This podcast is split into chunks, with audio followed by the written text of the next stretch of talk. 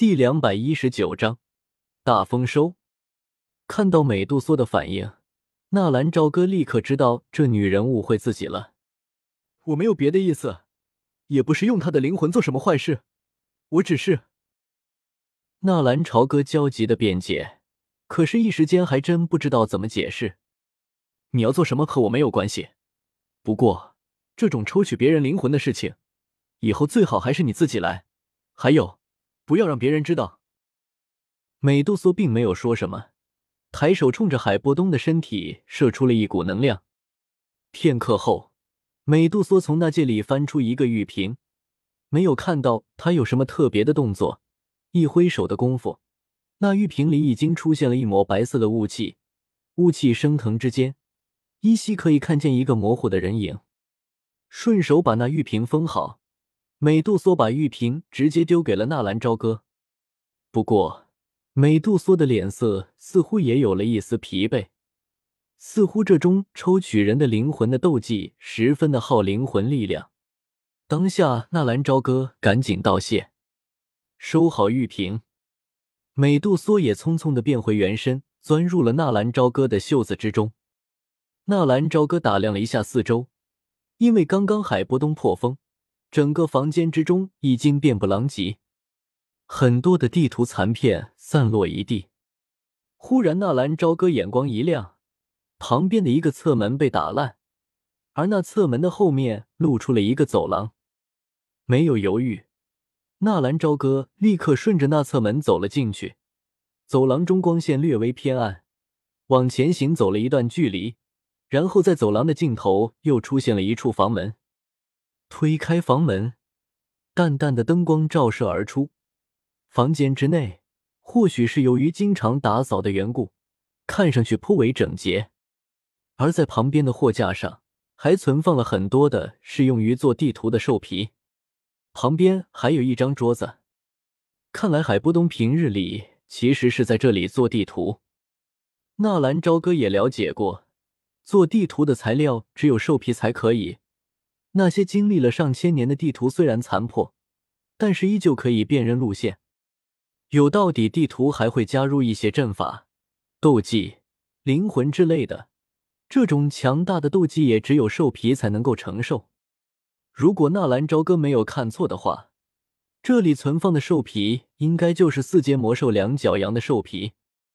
这种兽皮最适合做地图，还有各种阵法、镌刻灵魂印记的药方。而纳兰朝歌此行的目的就是这个东西。扫了一眼那桌子上足足上百张的高级兽皮，纳兰朝歌毫不客气的直接扫进了自己的纳戒。根据兽皮的承载力度，可以封印不同的忍术。纳兰朝歌看中的就是这个功能。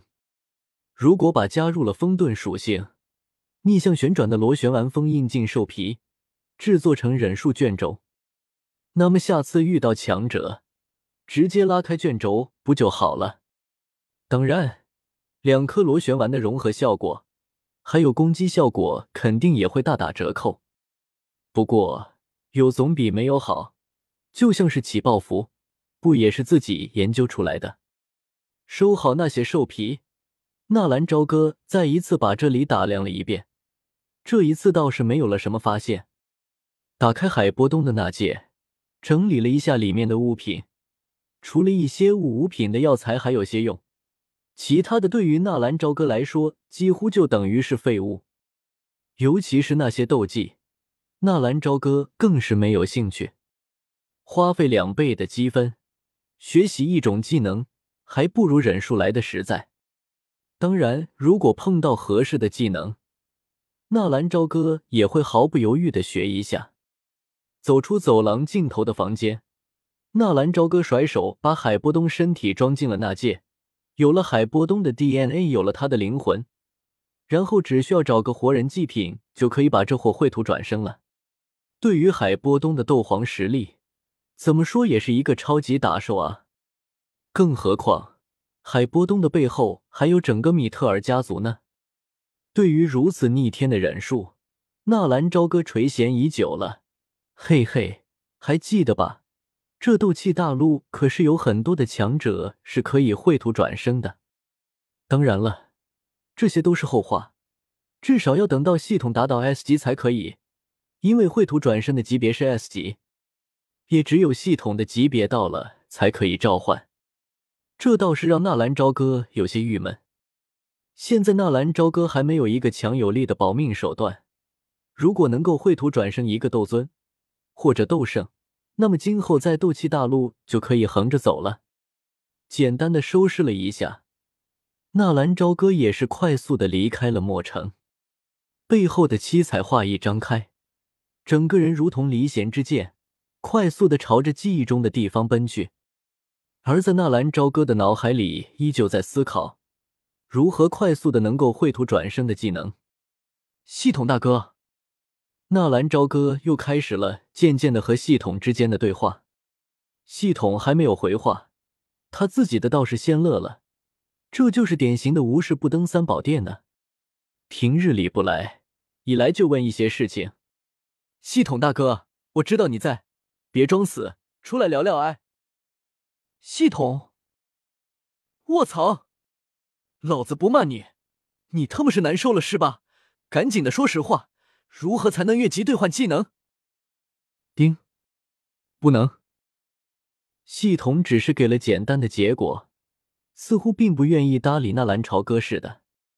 那为什么我一开始就兑换到了八门遁甲，而且还换过螺旋丸？纳兰朝歌说的是第一次的兑换的时候，系统提示混乱。直接给了一本八门遁甲，而这种混乱在以后又发生过。这次给的直接是螺旋丸这种攻击力强的忍术。按照纳兰朝歌的意思，就是什么时候系统再混乱一回啊？丁，那是因为系统混乱造成的系统兑换功能错乱。不过现在因为系统进阶，并且修复了部分功能，所以这种兑换错乱的现象不会发生了。也就是说，纳兰朝歌有些郁闷的问道：“丁，也就是说，以后不会因为系统混乱而出现兑换混乱的现象，不可能用少量积分兑换高阶忍术。”MMP，纳兰朝歌在心中暗暗的说了一句：“这么说来，还是短时间内不能使用绘图转身啊？短时间内海波东不能复活，这样会不会让萧炎他们怀疑呢？”还有，没有海波东就不好控制米特尔家族。算了算了，不去想那些烦心事，不理会系统。纳兰朝歌继续往前赶路。只是他忽然又想到一件事，就是自己吞噬的这一火。记得当时系统说过，吞噬一火获得的能量可以用来通灵尾兽。一想到一到九尾那各具特色到底战斗力。还有九尾那永无止境的查克拉供给，纳兰朝歌感觉自己这争夺青莲地心火受的伤也值了。尾兽是指拥有尾巴的魔兽，在忍者世界中，尾兽共有十只，十尾为九只尾兽和外道魔像的结合体，是巨大查克拉实体化的生命体。尾兽原为十尾的一部分。因六道仙人大筒木羽衣从阿修罗的生存方式中得到启发，于是将体内十尾的查克拉抽出，并利用阴阳遁术制造而生。十尾由于失去查克拉而变成了空壳，形成了外道魔像。羽翼用地爆天星将外道魔像封印在月亮内。一尾守鹤拥有风盾、磁盾；二尾猫鼬拥有火盾；三尾鸡斧。拥有水盾，四尾孙悟空拥有土盾、火盾、熔盾，五尾木王拥有火盾、废盾，六尾犀犬拥有熔盾，七尾虫鸣能够飞行，运用灵粉隐身和干扰对手势力，八尾牛鬼墨汁封印再生尾巴，尾巴替身，九尾九喇嘛感知恶意，调配自身查克拉给予他人。十尾神术、阴阳盾、血迹网罗，这些资料纳兰朝歌以前就了解过，但是此刻因为可以借助青莲地心火的威力通灵尾兽，所以这些尾兽的能力也是都有标注。再次仔细的把每一个尾兽的能力都研究了一遍，每一种尾兽都有自己的能力，并不是谁的尾巴多谁就厉害。最简单的例子，把三尾肌斧放到沙漠和一尾守鹤战斗，三尾肌斧绝对不是一尾守鹤的对手。再说，四尾孙悟空的体术完胜其他尾兽。纳兰朝歌暂时没有决定兑换哪一种通灵兽，到时候根据战斗决定吧。到此，纳兰朝歌才真正的尝到了异火的甜头。他不知道，如果不开启异火收集功能，这些东西在原来的系统也最终会出现，只不过会以另一种方式出现。现在使用过通灵术，虽然不需要用魔核兑换了。但是现在他不得不去大量的收集异火，在斗气大陆，异火一共分为二十三种，排名第一的为地炎驼蛇古地，这一点和尾兽非常的想象，吞并了二十三种异火，可以成就地炎驼蛇古地死亡，异火分化到各地，十尾是由尾兽组合，而十尾分化也会变成其他的九尾。异火与尾兽都会拥有各自的灵智。纳兰朝歌相信，集齐异火应该可以通灵十尾。可是纳兰朝歌忘记了，异火有二十三种，而尾兽只有九种。他还忘记了集齐了异火还可以通灵忍者的这一项了。既然不能使用秽土转生，那就努力的把级别提升不就好了？需要八枚六阶的魔核。看来是时候屠杀一波了。纳兰朝歌也懒得废话，当下更是一阵背后的七彩双翼，速度再一次猛然提升。从海波东脑海里提取出来的信息应该错不了，只是以纳兰朝歌的速度，也足足飞行了十数日，最后在一处极冷的寒冰之地，找到了海波东藏匿宝藏的山洞，附近布满了寒冰结界。是由一枚六阶冰属性的魔核提供能量。如果不破坏那枚六阶的魔核，想要进入山洞基本是不可能。可是要把一枚六阶的魔核给锤碎，纳兰朝歌心又疼的滴血。最后他还是把美杜莎给叫出来的。这一路上，纳兰朝歌算是折了老本了。那地火莲子是保住了，没有喂给七彩吞天蟒服用。但是那两瓶半生紫金元却是被这小家伙给下肚了，而且那小家伙还趁着纳兰朝歌不注意，在那紫灵晶上面咬了两口。要不是看在美杜莎的面子上，纳兰朝歌能够把这小家伙给狠揍一顿。不过好在这小家伙每次一吃完就会昏睡两天，然后再出来的时候，纳兰朝歌就会发现他的实力突飞猛进。还好还好，吃这个东西实力也会长进，这样美杜莎醒来的时候就不会发现意外了。闷下了美杜莎的地火莲子，如果再不给人人家一点补偿的话，纳兰朝歌感觉心里也是过意不去。他哪里知道，那六品的紫晶元可远远比地火莲子强多了。美杜莎一出现，先是咦了一声，然后脸上露出一抹喜色。短短十数天的时间，他的实力居然长进了，硬生生的提升了一星。那地火莲子果然有效，而且这个家伙还算信守承诺。殊不知，看着美杜莎检查自己的实力，纳兰朝歌的心都差点飞出来。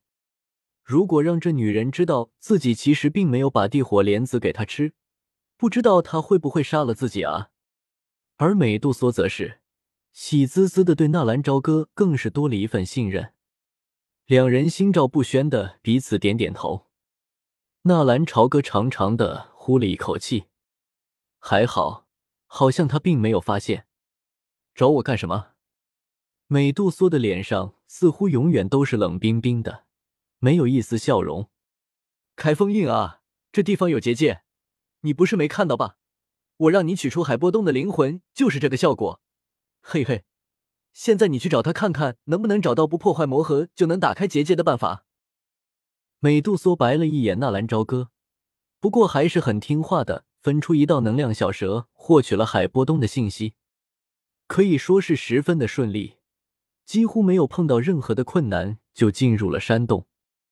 而纳兰朝歌也在山洞的一个角落里找到了被海波东千方百计隐藏的那份残图。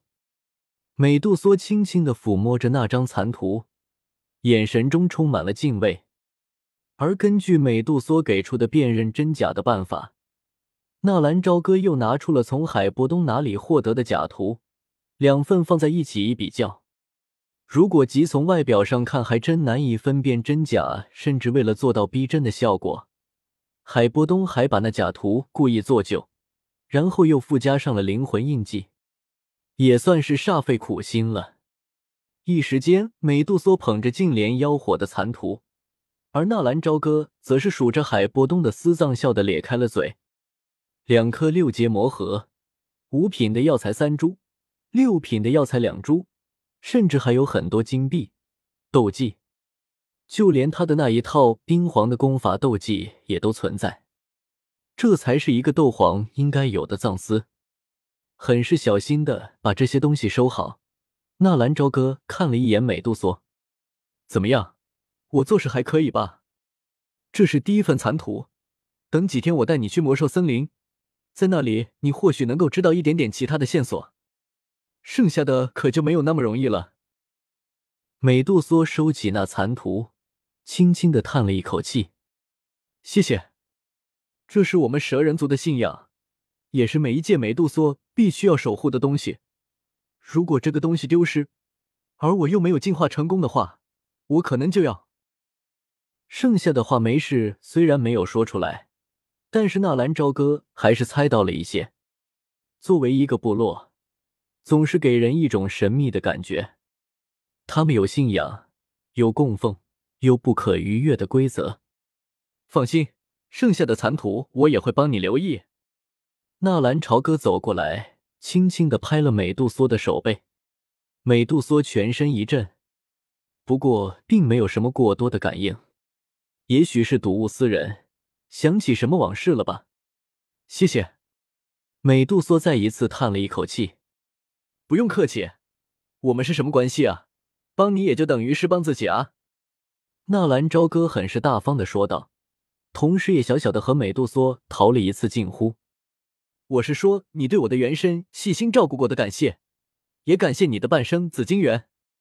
美杜莎放下了曾经披戴着一生的女王面具，在这一刻，纳兰朝歌居然感觉到了一丝的温柔，还有那么一点点的贤惠。如果不是亲眼看见，别人就是把心掏出来，他都不会相信的。有谁会相信，曾经以凶名著称、能让孩子止哭的美杜莎会如此小鸟依人？会如此的？咦，不会。他刚刚说什么？纳兰朝歌一愣，他，他居然知道自己没有用地火莲子，而是改用了半生紫金元为符的吞天蟒。这，这，这可如何是好啊？该怎么解释？这样不会惹怒这个女人吧？纳兰朝歌一瞬间冷汗都差点冒出来了。知道了真相，他居然还这么温柔？难道不会？美杜莎在杀人之前都要这么温柔一番，就像是《倩女幽魂》里面的女鬼出来勾引人。然后让人在不知不觉的温柔乡中死亡。可是，可是，我们蛇人族和人类想来都是积怨颇深，也从来没有人想过要去和解。我们要做的就是如何比人类更狠，如何能够在下一场战争中变得更强。可是，这一切都改变了。自从遇见你，你是第一个出手助我的人，也是一个敢与我靠得这么近而不惊慌失措的人。也是第一个看到我没有流露出那种猥琐的表情的人。啊！纳兰朝歌有些愣住了，自己真的这么优秀吗？他都有些不好意思了。你也是第一个不惜用六品的珍稀灵药来喂养我的身体的人。从今以后，如果你有任何的需要，我美杜莎都不会。美杜莎接下来的话语，纳兰朝歌没有听得太清。他说什么？什么六品珍稀灵药？那是什么玩意？难道是地火莲子？那不是五品的灵药吗？这女人记错了。纳兰朝歌感觉到脸色有一阵发红。其实，他只为服了那吞天蟒一粒地火莲子，可可，说实在的，还是他自己呛的。呃，不用客气，我也是。你的半生紫金元哪里来的？如果我没猜错的，应该是在魔兽森林的那头紫金翼狮王哪里获得的吧？那头狮王我以前也遇到过，不过确实难以对付。当时我不是他的对手，想要取这紫金元十分的不易。轰！纳兰朝歌感觉自己的脑袋要炸了。半生紫金元是六品的灵药，特么自己还特意把地火莲子藏起来。专门给那货喂服的半生紫金元，这算什么？聪明反被聪明误！你美啊！